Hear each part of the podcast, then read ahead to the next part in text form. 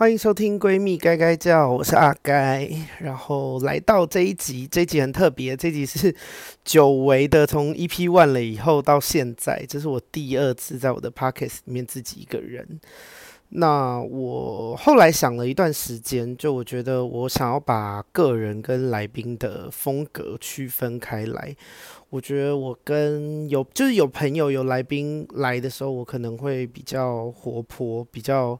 开玩笑，然后所以先跟大家说，就是今天这一集只有我自己一个人，嗯、然后这一集可能会比较没有那么好笑，他就是我想要认真的跟跟大家聊聊天，讲讲话，然后嗯，我设定今天这一集的主题是想要跟大家来聊聊，就是低潮的时候怎么办，因为我觉得这件事情是，呃，我们人生在世都会遇到的问题。都会有的状况，然后以及呃怎么样，就是我们自己低潮的时候怎么办，跟呃怎么样去对待低潮的人，这是我今天想要跟大家聊的。就我觉得这是很内心的事情，然后比较没有那么适合开玩笑，可是我自己非常想要聊这个主题。然后刚好最近我的来宾。我的来宾其实最近都有来我家，但由于我们就是玩的有点过嗨，就是你知道，可能每天有一些 social 啊，出去玩啊，唱歌啊什么的，所以就是导致他们来，虽然有来我家，但我们都累到没有办法产出新的 podcast，然后所以我就想说，没关系，那我就自己录一集。好，所以这一集的缘由是这样。呃，先跟大家讲一下，我这一集想跟大家，就是这一集聊的东西真的会比较沉重一点啦。我的人生，因为我现在二十九岁嘛，然后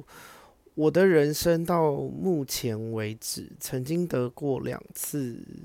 呃忧郁症，然后呃，我觉得大家不要把忧郁症这件事情想得太过严重，它其实就是。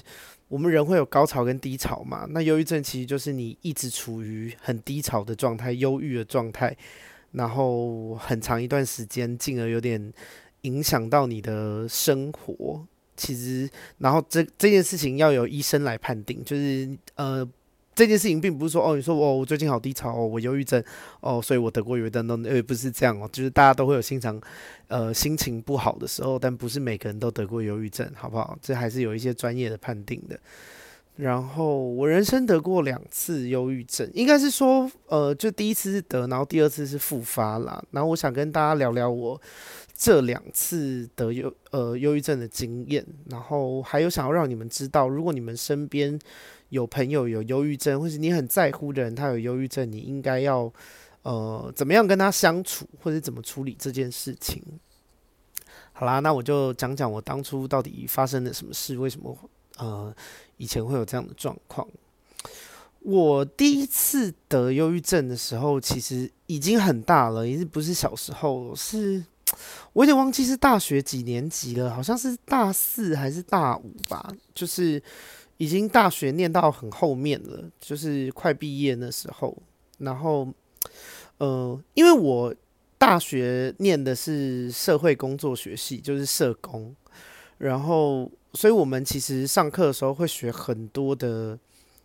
呃，就是我们会听很多人的故事。你知道社会工作嘛？就是有一些什么家暴的啊，被性侵的啊，啊，被殴打的啊，然后呃，中辍生啊这类的，就是我们会。学在学校学的时候，会学会听到很多很多社会上，呃，高层也好，就是呃比较金字塔顶端的人的故事也好，或是比较底层的人，可能比方说低收入户啊，或者是那种孤儿啊这类的故事都会听到，然后。呃，所以我第一次爆发的时候，其实就是，诶，这故事其实蛮欠揍的。就是如果不要抱持着太凝凝重的那个心情听的话，其实这故事还蛮好笑的。就是呢，我在大四还是大五的那一年，因为我已经学了四五年的社会工作学系的东西了嘛，然后听了很多故事，然后也也算是帮了帮我自认啦，就是也是帮助了蛮多人的这样子，然后。呃，学到很多社会工作的理论啊，跟方法，所以我当时就想说，哇，我帮助了这么多人啊，不管是呃课程上面的人，或是机构啊单位里面的人，或甚至是我自己的好朋友，因为其实呃以前我的朋友们其实都蛮依赖我的，就是我算是一个你们大概能懂，就是我做这个 podcast，就是我是一个类似呃树洞的角色，就是一来我的呃口风还蛮紧的，那二来就是我其实也不太会去。就我的朋友跟我讲什么秘密，我不太会去评论或者是评断他们啦，所以他们都会很放心的跟我讲很多他们的自己自己的秘密这样子。对，反正我以前就一直在朋友里面一直是担任这种角色，就是呃大家诉苦的对象这样。那当时我就觉得说，诶，你看我平常也帮了很多朋友啊，然后我在机构或者我在单位，我也帮了很多路人啊，那我就觉得。诶，我帮助这么多人处理他们生命里面的难题，然后我我就觉得说，啊，我也念这些书，念怎么帮助别人的书，念这么久了，我应该可以帮帮我自己吧。反正当时就很讨打啦，当时就觉得说，诶，我念书念那么久，我就觉得我我出塞啊，我出师了，然后我可以。我我应该足够强壮了，我可以帮助自己理理自己以前人生发生过的事，所以我当时还有列步骤哦，我就想说我要把我从小到大发生的狗屁倒灶的事情整理一下，然后我的想法是我把它整理一下，这是步骤一，然后步骤二是我把它，呃，我找出解决。这些事情的办法，比方说，如果我还有一些心结啊，我应该怎么做啊？然后，不管是忘记他，或是跟他和解，或是比方说以前欺负过我的人呢、啊，我把他找出来跟他聊个天呐、啊，呃，要求他道歉，或是痛骂他一顿什么这类的，这是 step two 第二步。然后最后一步就是去做，就是懂吗？一是整理，二是想出解决办法，三是实际去做。好，这是我当时想的很简单的三个步骤。然后呢，我就在步骤一整理以前发生过糟糕的事的时候，我就忧郁症，就是你懂吗？我还我那时候还就是这个故事超落赛，就是我想了三个步骤，然后我一都还没做完，因为我并不是整理完了吗？我就开始整理，然后我就崩溃，然后反正那时候很好笑啦，因为呃。呃，我的我的家庭很多问题，反正我爸是个人渣，就我不是开玩笑在讲这件事，就是因为很多听众可能跟我不认识，你们可能不知道，就是我的爸爸就是亲生父亲是一个呃，真的是做尽你能想的烂事，他几乎都做一轮啦。比方说哦、呃，外遇啊、家暴、酗酒、赌博、吸毒。啊，我爸就是样样都来，他这是非常糟糕的一个人。就是我觉得他，就是我也不太想要称呼他为我爸，我是为了让你们知道我跟这个男生的关系是什么，所以我称呼他为我爸。但实际上我，我我自己就是觉得，我从小到大他从来没有做过任何一件就是一个父亲应该要有的行为。然后，反正就。小时候过得很像在地狱啦，然后但是我没有办法去，因为以前年纪太小，我没有办法去面对这些事，所以只要事情发生啦，比方说哦，我爸喝酒啊，然后回来又打人啊，或是又有外遇，我爸跟我妈吵架啊，或是后来甚至是我我爸跟我妈离婚，然后我爸跟我后妈结婚，但他也会就痛殴我后妈之类，就我们家所有人都被我爸打过，而且不是那种小打，是那种狠狠的。暴力的那种大殴打的那种，然后，嗯，哎，这种事情讲起来好不具体哦。怎么说？就是我，你们在我小的时候啊，我小的时候睡觉，大概国小的时候，我国小的时候睡觉的时候，我就会在我的枕头底下放一把剪刀，大剪刀，就是因为我很怕我爸有一天就是喝酒醉进来，他会把我杀死，就是我要保护自己，然后。类似这样啦，反正诸如此类的事情我不用讲太多。Anyway，就是呃，从小过的日子很可怕，然后可怕到我没有办法面对这件事。就是我从小就是哦、反正我爸如果今天揍我啊，我爸今天又做了什么烂事啊，我就假装他没发生过。那是我那个年纪唯一能够处理这件事情的方法。我就是假装这一切都没发生。然后，所以其实后来我长大以后。或是我有一些比较跟我比较熟的朋友，他们知道我其实是这样的环境成长的时候，他们其实很惊讶，因为我在学校就是你知道，就跟我平常 Podcast 一样，就是笑笑的，然后北兰啊，开一堆玩笑啊，讲话很靠腰这样子。对，但是其实呃，每天从学校回家了以后，我就是我在家几乎不怎么讲话，然后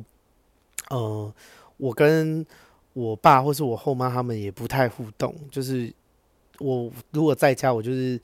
把自己锁起来这样，对，反正就跟平常跟外面人 social 的时候差很多。那因为这些事情对当时我来说实在是太可怕了，然后我完全没有能力去处理，所以我从小到大的做法就是把它，你知道，像个垃圾，然后就往自己身后丢。我没有把它丢到垃圾桶，我也没有拿去倒，就是一直往自己的后面丢这样子。然后，所以我大学那时候的状态有一点像是。我就想说，OK，我知道我以前小的时候发生，呃，就是我一路成长，直到我十六岁离开家自己住了以后，这一路以来发生很多糟糕的事，然后我，我从小到大我都没有好好去整理，没有好好去面对，然后当时我就觉得，耶，我学了好多东西哦，耶，我帮了好多人哦，耶，我既然可以帮助别人，我一定可以帮助我自己，就是抱持着这种你知道，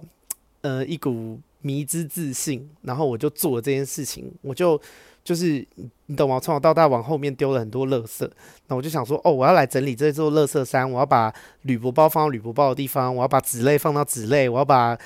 可以丢掉的垃圾丢掉。这样，我想说，我要整理我过往的人生。于是呢。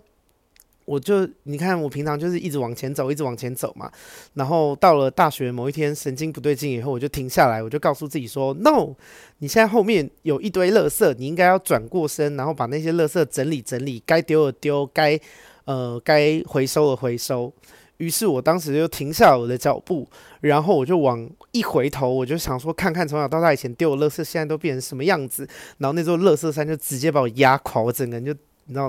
被垃圾淹没。对，然后那个时候其实很可怕，就是，诶，我不知道你们自己身边有没有这种状况，就是这这这样子的人，或是你们自己有没有经历过这种状况？就是我当时忧郁症的情况是，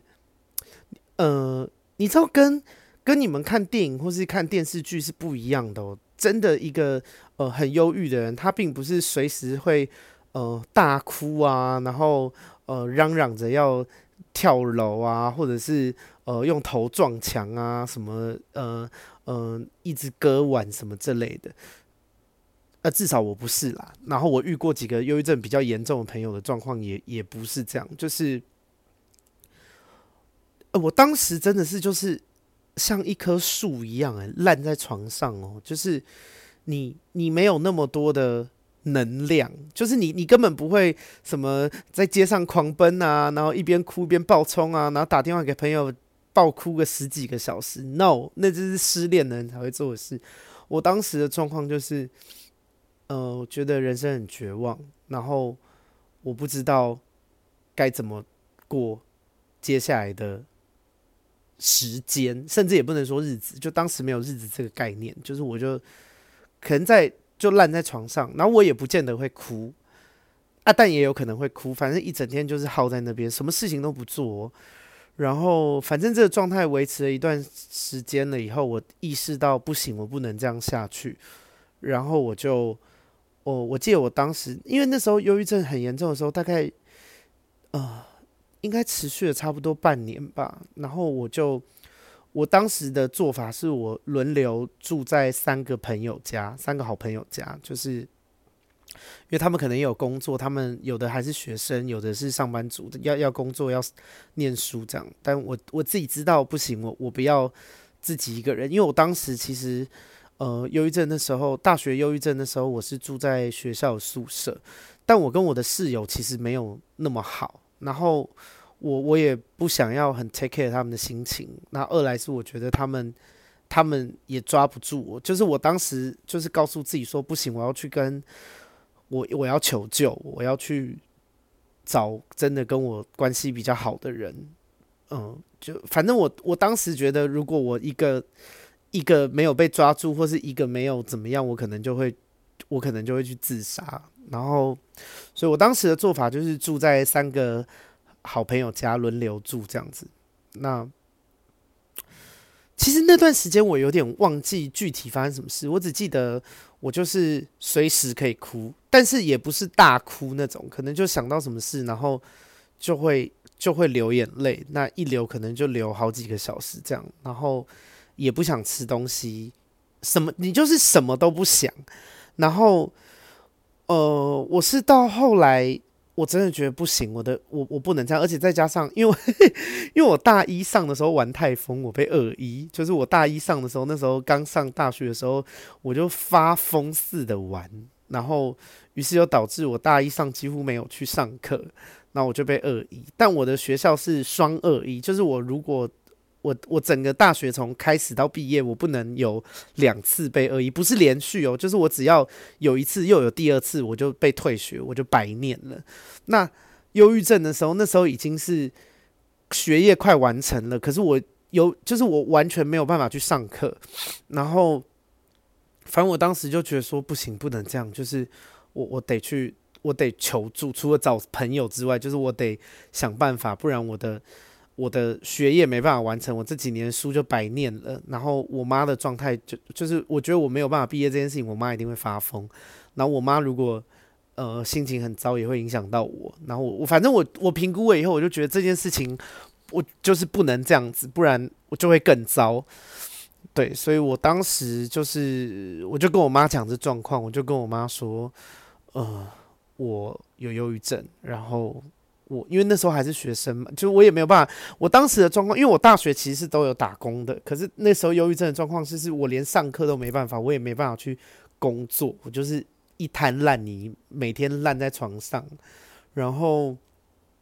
我那时候就鼓起勇气跟我妈讲这件事，我就说：“妈，我我呃我忧郁症，然后我想要好起来，可是我想我我要去做心理咨商，可是我没有钱。”你你能不能帮我出这个钱？然后我我没有，我绝对不会拿你给我的钱去玩乐，或者是呃，就是买东买买东西这类的。就是我我我那时候，因为其实我妈也没怀疑我啦，但就是我我不想要她有别的猜想之类的，我就跟她说我会把收据拍给她什么的。然后我记得那时候就是我一个礼拜会去。咨商找咨商师聊一次，然后一次大概五十分钟吧，五十分钟到一个小时，然后呃一次一千五，所以我一个月去四次嘛，一个每每周一次，所以一个礼拜呃一个月会花到六千块这样，然后就也是一笔支出啦。但是我后来其实很感谢我妈，还有当时的我，就是我有。逼自己，然后去做这件事情。嗯、我我第一次忧郁症会好，跟去智商有很大的关系。就是，反正那时候在朋友家烂了将近前前后后烂了将近快要半年的时间，然后最后是哦、呃、去智商。然后我觉得，我觉得智商这件事情真的好重要，因为我在我后来的人生里面，其实我推荐很多朋友去咨商，然后呃。我也可以在呃，我会，我会，我会在这一集的 podcast 里面附上那个我当初去咨商的那个咨商的网址。对，因为我哦，跟你们啊，顺便跟你们聊咨商这件事，因为你们应该很多人都没有这个经验。咨商是这样，我当时就是问了我社工系的教授，我问他，我跟他说我家庭的状况，然后我跟他说我现在。状况很严重，因为时好时坏，我一定是时好的时候跟教授联络。我就说我我没有办法，我就是我的生活已经失能了，我完全没有办，我连出可能走出去买饭都有困难这样。然后我就说你能不能推荐我咨商师，是针对我的状况，我我家庭的状况，呃，可他有这方面专业的。然后他就推荐了我一间智商的地方，我后来就去。智商师那边，然后他们智商师是这样，就是你找到那个网站，然后你打他们的电话过去，他就会问你说你想要聊什么话题。那呃，每个智商师有自己的专业，有的人可能是主攻婚姻啊，有的人主攻呃情侣分手啊，有的人主攻家庭啊、家暴啊什么呃，就是都有。每每个智商师有自己擅长的领域。那你你第一次打电话去的时候，我去的那间。呃，咨商诊所，他就是会问你说你的状况是怎么样，然后他会呃根据你你跟他说的状况安排，然后然后他还会问你预算，他会跟你说有几种收费模式。那当然，经验越丰富的职商师，他们的价码通常就会更高。那反正他当时听完我的状况以后，他就建议我这位老师，然后我就陆陆续续在那边，好像我忘，因为很多年前的事了，应该也咨商了三四个月左右吧，然后我才慢慢好起来，就是恢复到可以。呃，正常的上课上班这样子，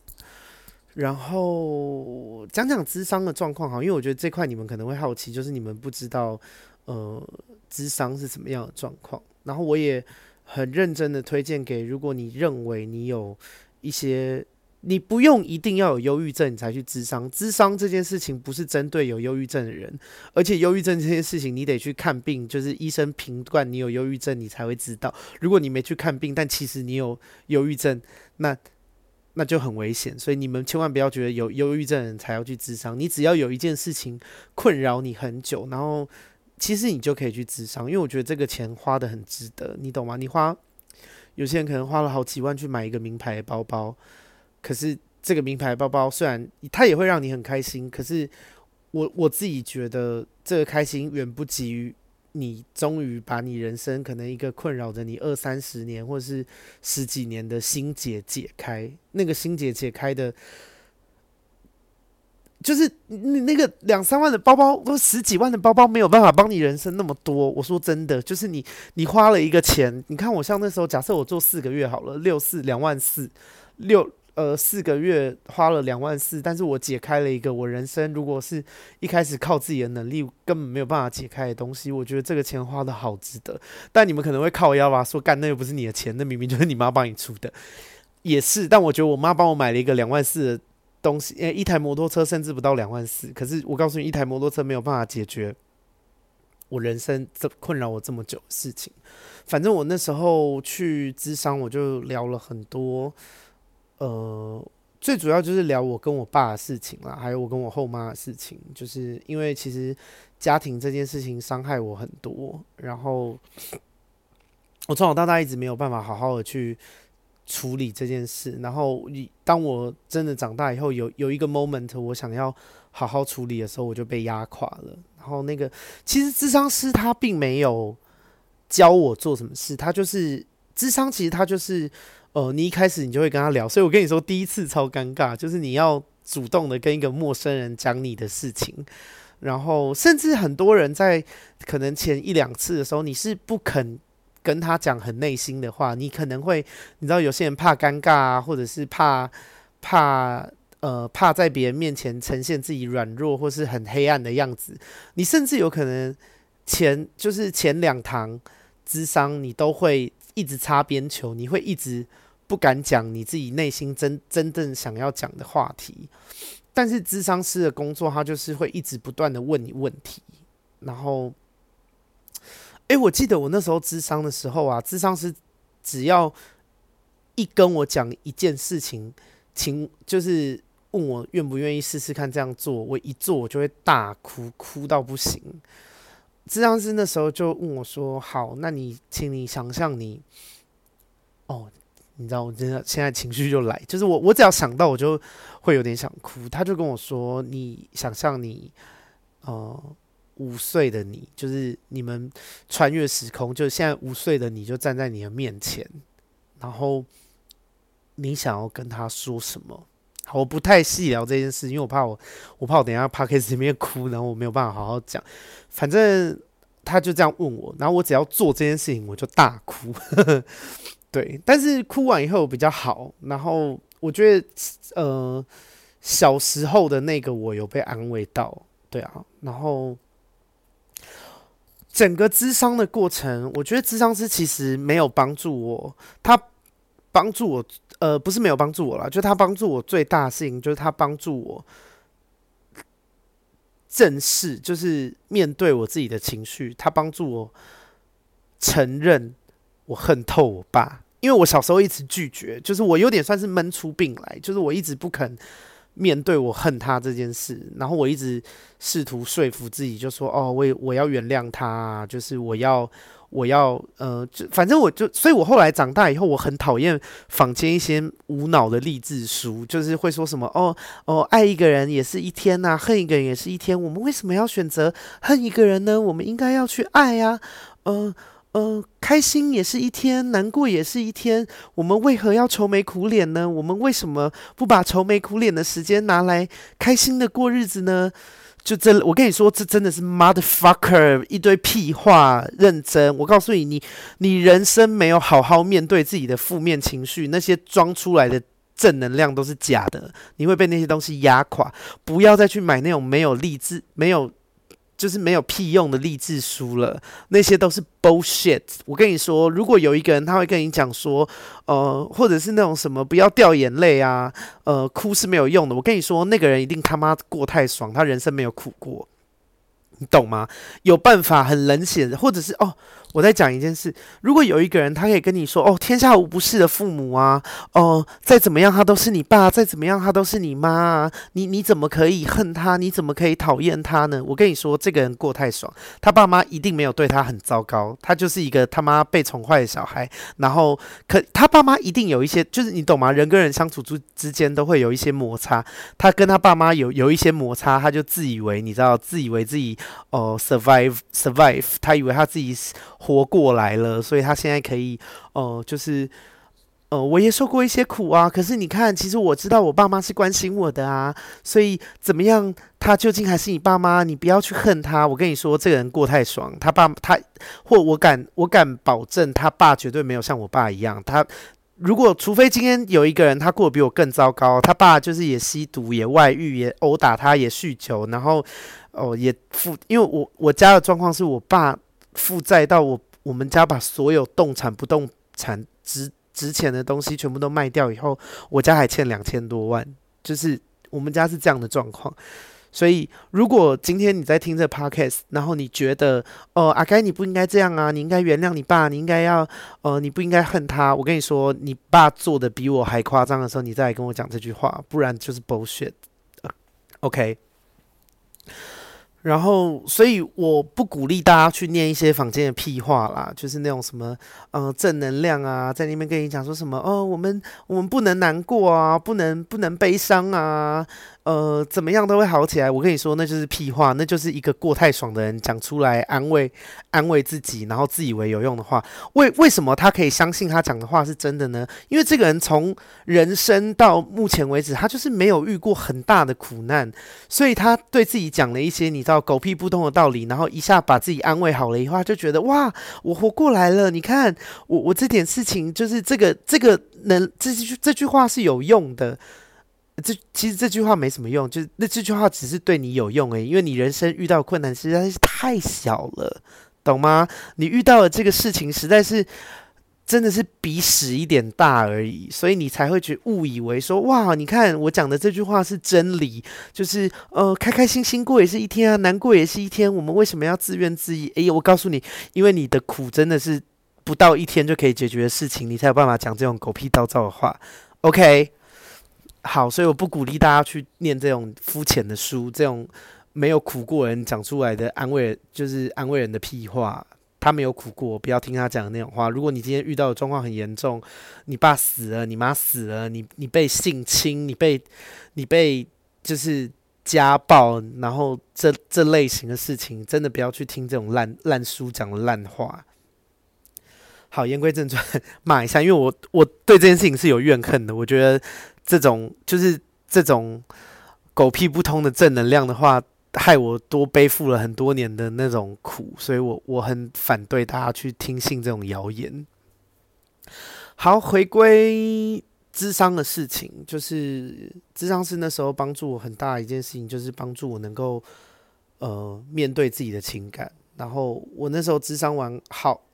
之所以会好很多，就是因为我终于接受。我恨爆我爸妈，这个人真的是猪狗不如，畜生。就是，对，自从我自己接受我很恨他了以后，我就哎、就好非常多了。我我就是有办法再再开心这样子。然后，这是我第一次忧郁症的经验。反正后来就好很多。然后我我那时候哦，我跟你说，然后这件事情超扯的。你们记不记得我说我是在大学的那那你我说我半年嘛，所以我几乎是一个学期我都没去学校上课，因为我就是烂烂在床上嘛，一直哭啊，然后什么事都不想做这样。然后那期末的时候怎么办呢？我又没去，我根本我是从头到尾都没去学校啊，我的期中考也没去，我期末考也没去，我也没交报告，我根本整堂课都没出现。那我势必是会被恶意嘛。然后所以我在。那个学期的期末的时候，我我打了，我就是后来刚好就是也不是刚好啦，就我去咨商以后好起来，我就我就拍了我整个咨商的呃收据，然后我把我自己生命里面发生的，就是我为什么去咨商，我到底人生发生什么事，我打了一个八页的 Word 档的档案给我所有的教授，就是我就发给他们，我就跟呃社工系的教授说，你好，我是。我我是我的学号是多少？然后我是大几修你什么课的学生？那我我这个学期整个学期都没有出现，因为我人生，诶、我我可是我不是在骗他们，就是我我我认真很用感情的去写，就是我说我我遇到一个很大的困难，这是我人生第一次情绪这么谷底，甚至比以前我还活在，就是我还跟我爸我后妈他们相处。的时候还要低潮，因为以前我就会假装没事嘛。可是这是我人生第一次，终于好好面对自己人生发生的事了，所以我就低潮到不行。然后我就跟他们说：“呃，我发生了这件事情，那我都没有去上课，我知道这是不对的。”然后我就我觉得就是诚实，我就跟教授说：“我说我大一上的时候因为贪玩，可是我后来就再也没有这样过了。然后会忧郁症这件事情是我自己料不到的。”那，呃，可是我，我，我真的就是我，我有去看智商，然后我，我这半年的生活大概是这样。那这件事情到现在告一个段落，我慢慢变好了。可是我能不能拜托你们一件事情，就是不要挡我，让我有办法再继续念，就是因因为想当然，我那学期一定学分会修不够嘛，我甚至是有可能会被退学的。那我就说，可不可以？让我就是不管你们要用什么方式补交报告，或是去什么社团，或是去什么机构、什么单位去当义工、去当志工，什么我都可以。可是拜托你们不要当我，就是因为我不然我这四年、这五年我就白念了。那最后我，可是我觉得我真的觉得是因为系所啦。就我觉得你们如果是念什么法律啊，念什么商学院，可能教授根本不屌你。但我在最后的时候有说，我说这个。这个事情它会变成我人生很大的一个养分。那我我觉得我在这整件事情，除了学到怎么样克服自己的心魔，怎么样摆脱忧郁的状况，我觉得我变得更温柔。如果以后我呃我念社工嘛，我我在呃社会工作的领域里面，我遇到了有忧郁症的人，我我会知道怎么样跟他相处。我会知道怎么样的方式有办法真正的安慰到他，对啊，反正我觉得社工系的 教授还是蛮有人性的啦。他们最后就是有有一半的教授给了我六十分，就是所以我最后就没有被恶意。那我很感谢他们啊。最后后来我又又在修他们的课，然后我表现得很好，就是啊，好像是九十几分，就是。最后是九十几分修完他们那个学分的，就是我也觉得我对得起他们，就是我我真的没有骗你们，就是我我人生那时候真的遇到一个很大的关卡，那谢谢你们相信我，我我的学习跟我后来做的事情是我对你们的回报这样子。然后，哦、回头来说，就是我我跟你们讲，如果你们自己身边有忧郁症的朋友啊，我觉得。因为我那时候忧郁症的时候，我最最怕听到的事情就是，你知道周边的朋友一定会关心你，尤其又是我我前面 Podcast 一开始不是说吗？我这集一开始说我在我的朋友群里面，其实我一直是一个呃大家的垃圾桶，我是树洞嘛，所以大家有什么困难，有什么难过的事情会来跟我讲。那想当然就是因为平常做人还算成功，所以在我当时很低潮、很忧郁的时候。呃，我的朋友们就大量的关心我，大量的呃安慰我，但其实我当时是没有办法回应他们的啦，就我根本不想跟外界有任何接触，我就想要自己，我就把自己封锁在自己的世界这样子。然后，呃，如果你们自己身边有朋友很忧郁、有忧郁症的话，我先跟你们讲的一件事情是，呃，请你们不要跟他说加油。我我当时忧郁症很严重的时候，我最怕听到的话就是加油。我跟你说哦，有忧郁症的人呢，从来不是因为他们不够加油或是不够努力，我就是太努力了，你懂吗？诶，你们想一件事哦，我从小活得超级糟糕的，就是我我爸还几度就是差点把我妈打死，然后我我在家里面过的那种。这么糟糕的生活，可是我去学校还是还是你知道笑脸迎人呐、然后在学校还是哎，我念书的时候大家都觉得我是开心果哎，没有人知道我家状况这么糟哦，只有后来变熟的人他们才知道，哎呦，原来我是这样长大的，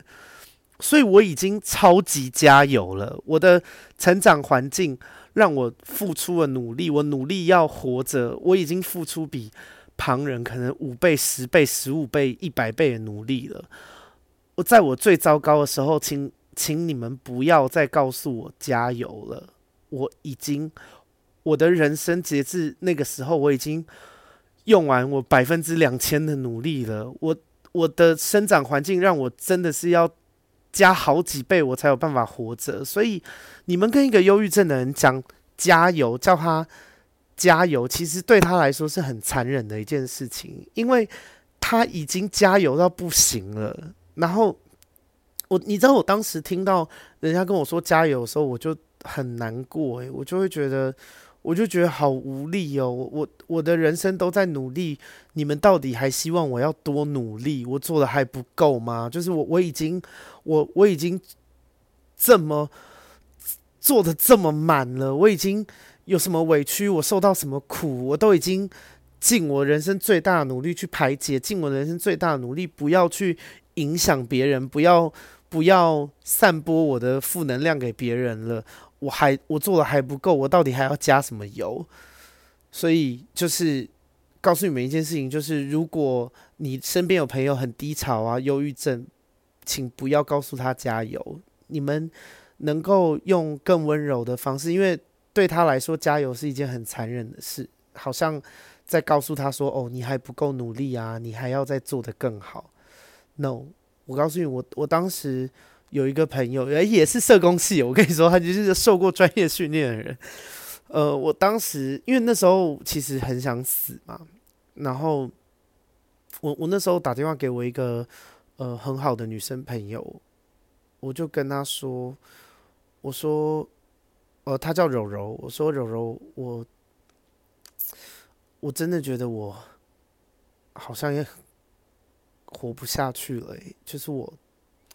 我我觉得活着好痛苦哦。然后我不知道该怎么办。那我其实也不是要恐吓他啦，我也不是想要把他拉住我，但是我就是有一个话，我我不知道该往哪边说，然后我就。我需要一个地方摆放我的痛苦，我就跟他说：“我如果有一天我不在了，呃，请你不要为了我难过。我觉得我可能去了一个更好的地方，我我我到了一个我不用再这么痛苦的地方了，或甚至我就死了。我我当时的想法是，我觉得我就消失，我也不要轮回，因为我就觉得活着这件事情好痛苦，我没有办法想象，如果我还要再活一次这样的，再活一次人生。”就是好可怕，我就希望，呃，如果我死了，一切就消失，我就是我就是消失，我就觉得真好。当时的想法是这样哦，然后我那个女生朋友听完了以后，她就跟我说，她说辛苦你了，然后我我没有经历过你的人生，所以我不知道你活得有多辛苦，可是我知道你。你看，我每次见面的时候，你都你都总是很好笑，你很幽默，你总是让跟你相处的人都活得很开心。可是其实你活得这么辛苦，一定很累吧？然后他就跟我说，他就跟我说，如果你真的觉得活着这件事情你看不到希望了，我也没有办法保证。活着一定会更好。哦，对，这件事也很重要，请不要告诉你状态很差的朋友，跟他们说，呃，你要跟过去，你一定要努力活下来，活着一定会更好。没有，我跟你说，会忧郁症人他已经他已经试了无数次的努力了，活着就是没有更好，他才会得忧郁症。如果更好，那就更好啦。我我为什么会忧郁症呢？他一定是试了很多的努力，然后这些努力不奏效，他每当他告诉自己人生一定会更好，他的努力就被摔烂，然后一次比一次更糟糕，所以他才会忧郁症。所以，我觉得我这个朋友做得很好的一件事情是，他没有叫我加油，然后他也没有承诺我一定会更好，因为实际上，我告诉你，现实世界是总有可能会更糟，你懂我意思吗？就是你不要去保证一件你没有办法保证的事嘛，你凭什么跟人家说，呃呃，活下去一定会更好？如果他活得越来越糟，那这件事情你要负责吗？我们还是得为自己讲出来的话负责任嘛。他就跟我说，他没有办法保证未来日子一定会更好，也有可能会更糟。然后他就跟我说，他觉得我是一个成熟也有办法为自己的决定负责的人。如果我真的好好想清楚了，我的决定就是我要离开这个世界，我要去死。那他也支持我，只是他想要告诉我，呃，如果我真的走了，我真的死了，不要害怕，就是。我会永远活在他心里，他会记得我们一起相处过的这些回忆。然后他说他一定会难过啦，可是请请我不要因为他的难过而呃，就是不要被他的难过绑架。他就说，如果我有一天真的死了，他他想到的时候，他一定会难过的。可是他知道我再也没有痛苦了，他也会替我开心。然后。他只想告诉我说，这么多年来辛苦了，然后，嗯、不管怎么样，就是你会活在我心里。然后，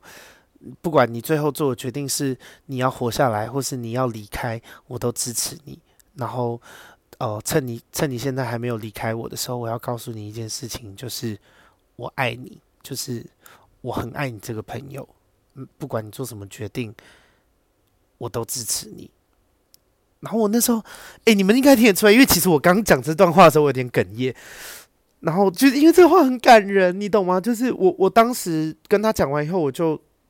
当下就有被安慰到，然后我就没有那么没有那么想死了。对啊，我就觉得我的痛苦有一个地方有一个去处了，就是我我的难过，我的。绝望有一部分从我身上离开了，这样子，对。然后，反正第一次忧郁症的状况就是这样。那老实说，其实我对这一次没有太多的记忆。我的印象点就是，我写了一封很长的 mail 给我很多教授。我跟我妈说我有忧郁症，我去看咨商。我在三个朋友家住，然后我有一个朋友跟我讲这这件事没了，我没有什么太多额外的记忆了，就就差不多就这样。然后。这件事情有一件事情很有趣，就是事隔多年了以后，因为呃，我还是有，就是这三个朋友，诶，里面有两个我还是有联络，后来有一个就没有联络了。然后有两个朋友到现在都还是很好。然后有一个朋友前一阵子跟我就是见面的时候，就他来我家住，然后我们就聊天嘛，他就跟我说，他就聊到那段时。那段时间就是我住他家的那段时间，他就问我说：“哎、阿盖，你还记不记得那个时候发生什么事？”我说：“我只记得我心情很差，然后我后来去呃去咨商，然后后来就最后就好好多了，我就回学校上课。然后我那个朋友就傻眼呢，他说：‘哈？’ 我说：‘怎么了吗？’然后他就跟我说：‘他说你完全不记得吗？’我说：‘我真的不记得诶、因为你们你们知道人其实有一个保护机制，就是你在一个呃。”呃，太痛苦的时候，你你其实会失忆，就是你的身体有一个保护机制，是它不不让你去做这件事情，为了要保护你，不让你精神崩溃这样。啊，更严重一点是人格分裂啦。如果呃啊，这扯远，因为我没有人人格分裂，但是人在一些极端的环境下，呃，大脑保护自己的机制产生别的人格来面对这个极端状况。好，反正我当时的状况是失，就是我就失忆，我真的失忆，因为我朋友跟我讲这件事情，我不是记性差，我是真的完全不记得。然后他就说哈，他就说呃，我那个朋友就跟我说，你当初那时候住我家的时候，因为他们家有一个很小很小的一个小房间，是真的小到里面就只有一张床。他说，你知道你那时候来住我家的时候，你把自己关在那个小房间，那那个房间里面只有床。然后他说我会两三天都不出来，然后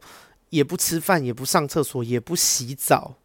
然后偶尔就是因为他，我就锁门嘛，然后他也不知道我在里面状况怎么样。就是他说他当时其实有点怕我会死在里面，但他说偶尔就是经过那个小房间的时候，会听到我在里面 就是哭的声音，他才会确定说哦我还活着这样。然后我就想说，嗯，好可怕，听起来很像鬼故事，然后很像那种伊藤润二有没有？就是呃两三天，然后经过会听到里面有人在哭，然后最后发现里面人已经死了，死死的时间研研判是一个礼拜前，然后想说，哎，一个礼拜前就死了，那那这两天听到的哭声是谁的？然后不是有些鬼故事就喜欢这样演嘛？对啊，反正。就这件事情，我觉得还蛮奇妙的啦，因为我真的没有这这这个状况的记忆了。然后我朋友跟我聊这件事，他也吓一跳，想说靠腰你不记得哦？对啊。然后第二次忧郁症的时候是在我当兵的时候，可是那次忧郁症跟我自己本身没有太大的关系。我那次忧郁症其实是因为因为我妈也有忧郁症，然后我当兵的时候忧郁症会复发，是因为我妈我妈在我当兵前的时候忧郁症复发。然后我妈当时一直很想死，然后但是我妈没有别的出口，就是我妈有什么事情都只跟我讲，就导致我很怕。我当时连就是如果手机响了我没接到，我就会很焦虑，因为我就很怕我没接到我妈的电话，然后我妈没有人可以讲她的。诉苦，就我很怕我妈没有人可以诉苦，然后我漏接她的电话，然后我妈一时想不开，我妈就去死，所以我当时其实很紧绷。那然后其实当兵前的时候，我就已经有一点忧郁症要复发那种状况，因为我很担心我妈，可是我要入伍了，然后终于这件事情在我当兵的时候就爆发，因为你们都呃，你们可能不知道，因为听众可能有男有女嘛，好跟。女生或者是没有还没有当兵的人讲一下，就是当兵的时候呢，你的手机是不能放在旁边的，就是他们会收起来，你只有特定的时间可以用。但是因为我妈当时的状况，我就非常害怕，如果我没有接到我妈的电话，我妈就会去死。于是我在当兵的时候，我的忧郁症就爆发了。就是，但这件事跟当兵没有关系啦，我并不是受不了当兵的环境。讲难听一点，妈的，我小时候。我爸在那边打我啊，什么你懂吗？你去当兵也不过也就是早起，然后做一些体操还什么的。你班长还是什么士官长，他也不会，他也不会打你巴掌嘛。我我的当兵的同僚，他们总不可能妈像我爸一样把我压在地上打啊，灌我几拳，睡觉还冲过来揍我。就是我当兵的环境再怎么苛刻，也比不过我小时候啦。所以不是我当兵的状况让我忧郁症的，是。反正我那时候就很担心我妈，然后没有办法接电话，所以我我就忧郁症了。然后啊，忧郁症爆发嘛，所以我后来就被送到那个，我当兵就没有当，我就被送到那个军医院，就是那个 就是军队的医院啦。然后呃，反正在军队里面也发生，就是那时候在医院里面也发生很多事。但我在军队里面发生最大的一件事情，就是我竟然在军医院里面交了一个男朋友。好啦，这到了比较轻松的 part，就是 我当时进那个医医院的时候，就是因为我们那个病房是四个人一间嘛，然后我一进去以后，那个护士就就跟里面一个男生说，他说：“哎、欸，这是新来的兵，你带他去认识一下环境。”然后那个男生就带我去认识环境，然后我那时候一看到他，我就说：“哇！”好帅，你知道，忧郁症归忧郁症，还那个审美观还是有的。然后我想说，哇，好帅，你知道，就是一个高高帅帅，然后痞痞的男生，就完全是我的菜这样。那反正因为那时候住，呃，我跟你说，就是我觉得当时就是因为我总共在那个呃军医院那个忧郁症的，不是忧郁症啊，那个军医军医院里面住了。三十八天吧，一个多月，四十几天。然后我摸着良心说，甚至相比谈恋爱，我觉得那三十八天是我整个人生，即便是到目前为止，我已经二十九岁，我觉得那三十八天是我人生最开心、最放松的三十八天，就是我人生从来没有一段时光过得那么放松。就是，哦，我那时候真的好开心哦！我甚至在出院了以后，我都还想要回去，诶，就 就是，但不是因为我谈恋爱啦，就是因为，呃，我的个性其实一直是一个。我就是我觉得，你知道我的 podcast 叫闺蜜该该叫嘛，就是因为我是一个很容易跟别人变成朋友的人。然后，其实我是一个呃，我是一个很适合当朋友的人啦。我我是一个蛮体贴的人。然后我有我有什么负能量，其实我也不太不太给自己身边的朋友。就是跟我相处起来，你们就是我身边的朋友，基本上跟我相处起来，嗯、以前啦，以前会很舒服，因为我近年近年来越来越有个性了，所以他们可能现在跟我相处起来没有以前那么舒服了。但是我现在过比较开心，对，就是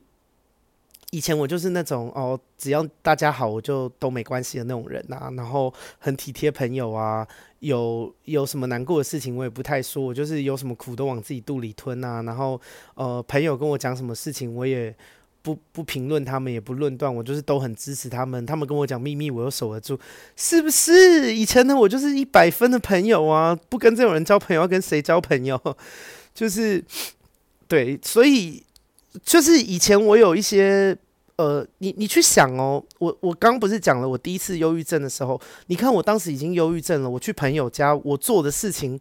并不是一直跟朋友抱怨哦，我也不是一直跟朋友哭哦。我做的事情是什么？我把自己锁在我朋友家的一个小房间，自己哭。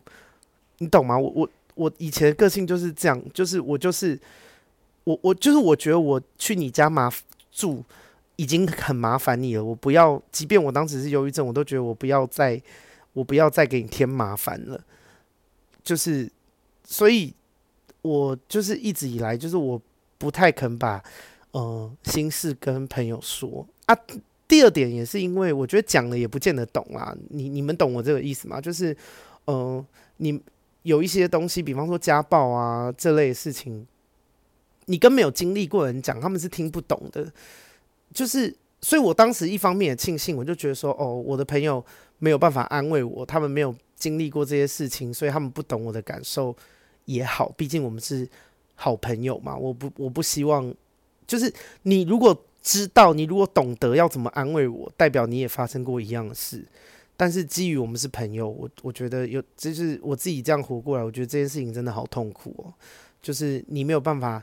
理解，那很好啊，我替你开心，代表你你不是这样长大的嘛，就是那多好啊，就是这种事情能少一个人遇到就少一个人遇到嘛，对，但。呃，替朋友开心，但开心归开心，但是我的我的难过跟我的忧郁没有地方摆嘛，所以，但我又不是一个会乱发脾气或者是呃乱抱怨、乱哭的人，所以当时我就是呃在那个医院，就是那个身心科医院的时候，我觉得好开心哦，好放松，就是我。我想哭就哭，诶，不会有任何一个人被我打扰，不会有任何一个人因为我造成困扰。就是我，我大哭，我崩溃，我失眠，然后我很忧愁、很忧虑。我不需要对任何人负责，我不需要，就是对，就是我怎么样都可以，我可以尽情的绝望，我可以把我心里面。的苦都说出来，我的眼泪可以一直流，我不用为了任何人然后压抑自己。哦，我觉得好开心，因为护士护士他们也不会也不会因为我这样就是很困扰嘛，他们是工作，他们有领钱嘛，反正就是大不了就给我吃个抗忧郁的药、安眠药，把我弄睡着，打个镇定剂还是什么的，就是也就这样。然后我哦，我那三十八天觉得。好棒哦！就是我就觉得怎么这么好，就是我我可以尽情的哭闹啊，什么的完全没问题。然后我的室友也不会感到困扰，因为他们有时候也在哭，你知道，就是 对啊。然后可能当时还因为这样，就是跟那个我刚不是说我那那个男男生嘛，高高帅帅拽拽那个，就是呃，反正他有难过的事情会跟我讲啊，然后我有我哭的时候，他也会在安慰我们。那时候就心贴得很近，所以就后来就交往这样子。嗯、第二次忧郁症的状况就是，反正那时候就是在医院就是乱哭一通，然后后来后来这件事情有一个比较好的解决，是因为我妈状态稳定了。呃，因为当时呃。反正我妈后来也知道我我住院嘛，然后她就是我妈有回过神啦，就她有意识到说，哎呦，她可能就我妈后来有强迫自己去找别的出口，所以她的她的难过有一个别的管道，我也就没有那么担心她，所以我状况就变好了。然后我妈也有意识到说，啊，我觉得我从小到大就是一直有一个状况，就是我们家的大人都是有问题的，我。纵使我跟我妈感情很好，或者是我跟我爸感情很不好，我跟我后妈感情很不好，我生命里面出现的大人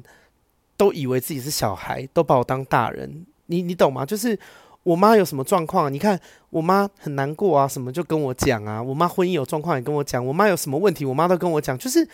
我我从小到大我都没有好好当过一个小孩子。诶，我我爸以前，你知道我爸跟我后妈，就因为我后妈也会虐待我，就是。哦，我后妈以前是那种哦，她就是睡午觉起来有起床气，她就会叫我进到她房间，然后他妈赏我两三个巴掌，再叫我滚出去。她只要不爽，她就可以拿我泄愤。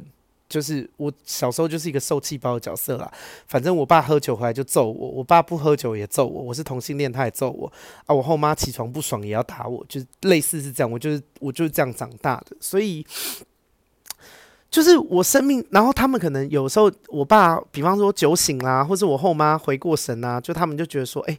他们好像不能这样，他们就会呃跟我讲说，哦，他们呃经济压力也很大，因为我前面不是说我我家就是我爸欠了两千多万嘛，然后就说哦，我们共体时间呐，就是呃我我我可能做了一些不对的事情，我不应该这样对你啊，可能麻烦你体谅我，就是。不很可笑哦，呃，他是一个已经三四十岁的大人了，然后他做了一件不对事，他殴打自己的小孩，然后回过神来，为了要减轻自己的内疚，他要求自己的小孩说：“你要体谅我。”然后我妈也是啊，我妈就是我妈当然没有那么过分啦，但我妈就是会跟我讲说，呃，就是她自己的状况，就她会跟我抱怨，她没有要解决我生活上的困难，我妈希望我可以解决她生活上的困难，或者是她的。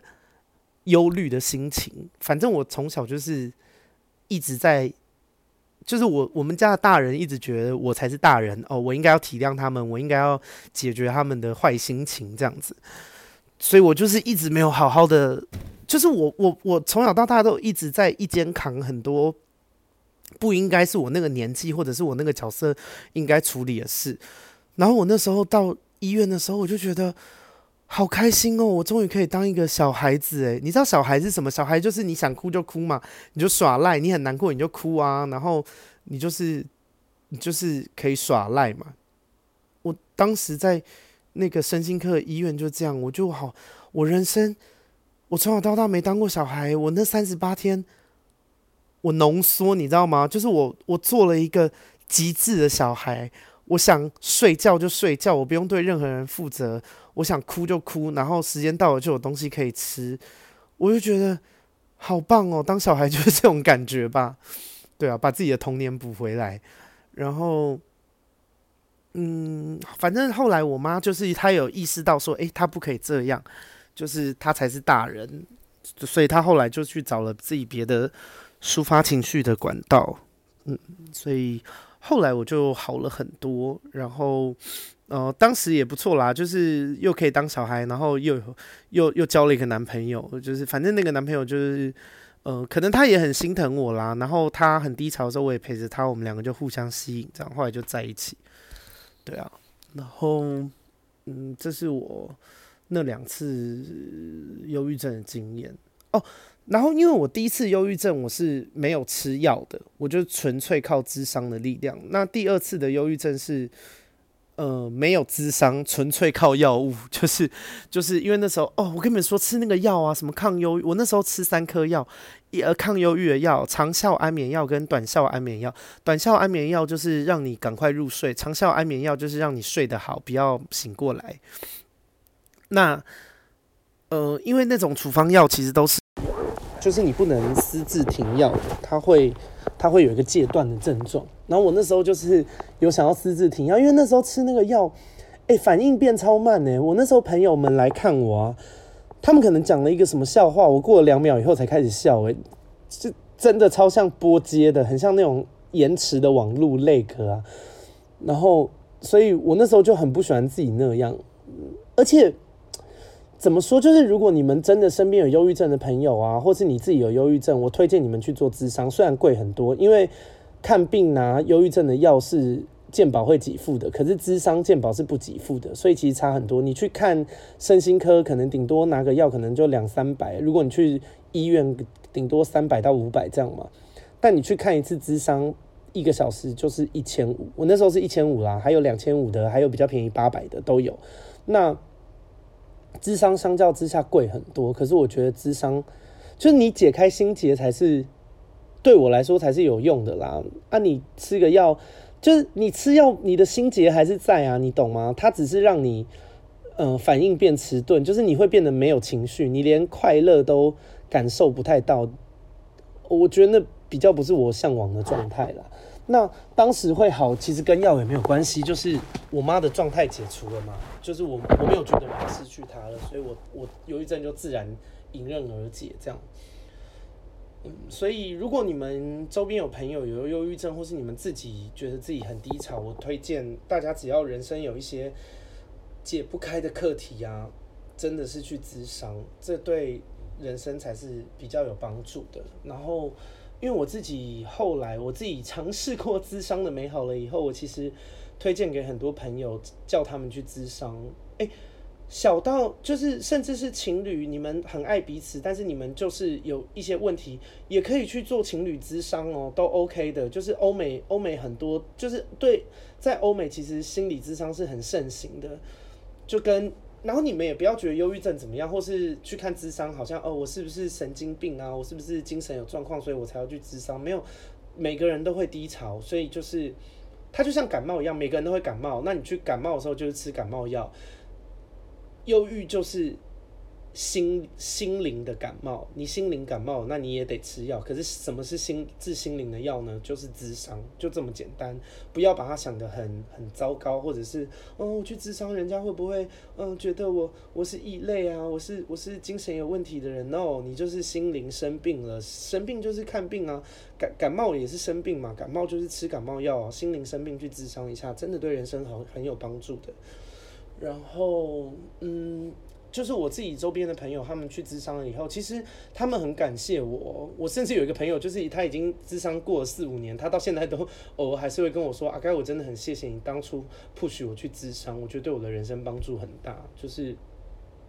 我觉得不要省这个钱，虽然听起来可能一个月六千，但是其实我们做很多东西一个月也是会花到六千以上。就是，可是如果这件事情能够对你的人生有很大的帮助，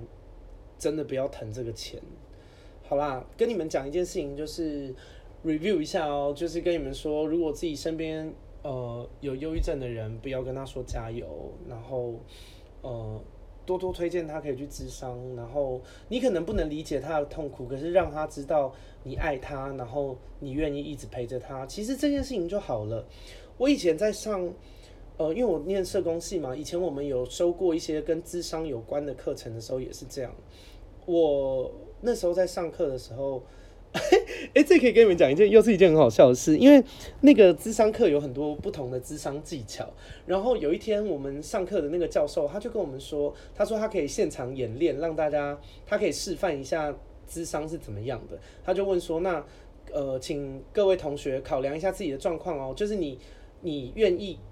在全班同学面前讲你一个愿意让大家知道的烦恼，然后呃。就是我们的教授会现场咨商，但是前提是 你这个烦恼讲出来不可以，不要影响你哦。就是比方说你把一个很大的秘密在课堂上讲出来，你以后没有办法跟同学相处，这样这这样也不好。就是好，反正当时呢，班上就只有两个人举手，一个是我，一一个是另外一个男同学。那教授就先点了另外一个男同学，他就说：“好，那这位同学你现在呃有什么小烦小烦恼呢？”然后那个同学就说。我想自杀，我想死。然后然后 教授就整个一脸尴尬，他想说喂，就是喂小烦恼，Hello。然后反正教授就愣了一下，然后教授就说呃。你的状况我们私下聊，但就是这件事情有点大，而且可能不是那么适合拿来做智商演练，对，所以呃，我们下课聊。然后因为你知道班上就只有两个人举手嘛，所以那个同学已经被教授讲说下课聊了，那就只剩我啦。那那教授就说好，那那个阿该同学，那呃，请问你最近？呃，生活上有什么烦恼呢？然后我就，我跟你说，我接在那个同学后面，感觉超痛，因为那个同学说他很想死，然后我就跟教授说，呃，我最近有一个跟我很好的朋友，他很想死，然后 教授就瞪我，教授就责我，他就说。就他以为我在闹他，他以为我讲的是人是刚刚那个人，就是他才刚跟那个同学讲说下课聊，然后我马上说我有一个好朋友很想死，我说没有啦，不是不是他啦，跟他没关系啊，就是我真的遇到这状况，我有真的是有另外一个跟我很好的朋友，他最近就是忧郁症很想死，然后我不知道该怎么办，然后因为我我当时有一个很好的朋友忧郁症，然后我能做的事情就是我每天都去他家住，因为我自己忧郁症的时候，呃。每天都去朋友家住嘛，就我觉得我能够帮他，就是我陪在他身边，每天陪陪他这样。然后教授那时候就跟我说，其实那个也很简单，他就问我说：“哦，那为什么这件事情困扰你？”我就说：“嗯，因为我觉得我的朋友很难过，可是我好像帮不上他什么忙，然后我很我蛮焦虑，我怕失去这个朋友，然后。”我简短讲了，反正教授就问我说：“那你以前有没有曾经很难过、很忧郁过？”我就说有啊。他就说：“那你当时在很难过、很忧郁的时候，你做了什么事？”我就列举了几项，比方说打电动啊、啊吃冰棒啊，就吃冰棒我会觉得心情比较好。然后或者是找朋友陪我。他说：“那你在找朋友陪你的时候，你有期望你的朋友做什么事吗？你希望你找这个朋友跟他讲你很痛苦的事，然后他就可以帮你。”解决这件事了吗？那我就想了一下，我就想了一下，然后我我当时的，呃，就是我因为我朋友很有一点焦虑嘛，我那个焦虑就没了。我就说，哎、其实也没有哎、我那时候找朋友只是希望有人可以陪陪我，然后听我说说话，懂我的痛苦，这样就好了。然后我讲完以后，我就看那个教授，我就说，我好多嘞，我没事了。然后。你知道，大家就觉得很神奇，就是哦，原来智商就是这样。其实他就是解开你一个心结，然后帮你注意到一些哦，你可能没有注意到的东西，或是给你一个新的观念，这样子。对啊，然后因为我当时我就想说，哎，所以我其实也不用压力那么大嘛，因为我朋友找我，就是我去陪我朋友，其实我能做的就是这样啊。那我陪在他旁，我陪在他旁边，其实对他来说就已经是很大的安慰了。我就我就好了，我就觉得哎。诶那就好，就是有帮到他了，嗯，反正这这件事情就是这样子，所以我觉得如果你们自己身边朋友有忧郁症，你们也不用太给自己太大的压力，然后也不要觉得哦，他来找你就一定可以解决了他的问题，没有，陪伴在他身边，然后告诉他你在这边，你爱他，这就是很好的事情了，懂吗？不要给自己太大的压力，然后。呃，陪伴别人忧郁症这件事情有一个最大的前提是，你你得先把自己照顾好，好不好？就是先把自己照顾好，才有办法照顾别人，不要反过来。因为我以前，我觉得我以前会忧郁症有一个很大的原因，就是因为我总是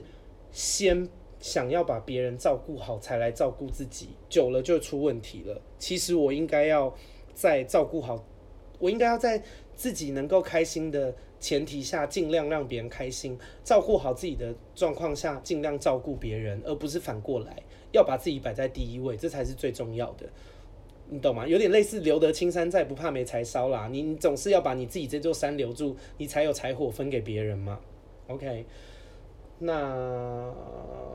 提醒你们，就是如果有状况的话，我甚至觉得这一集就是你不要分享也没关系。如果你很喜欢这一集反其道而行，如果你很喜欢我这集 podcast，你可以不要分享，你可以不要按赞，你可以不要跟朋友提。但是如果你自己身边有朋友很痛苦，他在忧郁症，或是你自己很低潮在忧郁症，麻烦你点开我的连接栏去去。那个咨商的地方好好咨商一下，就是正视自己难过的地方，正视自己痛苦的地方，有一个好的抒发管道，这件事情很重要。OK。好，那今天这一集 Podcast 就这样。我觉得没有没有很好笑，可能呃收听或是下载次数不会那么多，但是也没关系。就是呃，我觉得心理卫生也很重要。那这一集录起来，我自己觉得很舒服，就是我想要做的事情，我想要给你们一些除了呃干话好笑的事情之外，别的东西。就是我自己录完这集，我挺开心的。然后啊。呃，跟你们讲一件事情。呃，话锋一转，就是我的那个 SoundOn 的那个，我会附一个链接给你们，就是它是一个赞助的呃网址。那如果但因为这件事情不强迫啦，但这件事情蛮商业的，因为我我真的需要买好一点的器材，因为真的有观众在跟我抱怨说那个我的那个呃声音忽大忽小。但是哎、跟你们讲一下，就是其实好一点的麦也蛮贵的，所以如果你们喜欢我的 Podcast，你们。呃，想要赞助我这个频道的话，呃，在底下的连接栏也可以找到这个连接，就是欢迎你们点击这个链接，然后赞助一些钱给我，不论是买一杯咖啡的钱啊，或者是买一支好麦的钱，我会非常开心，非常感谢。OK，谢谢，那我们下礼拜见，拜拜。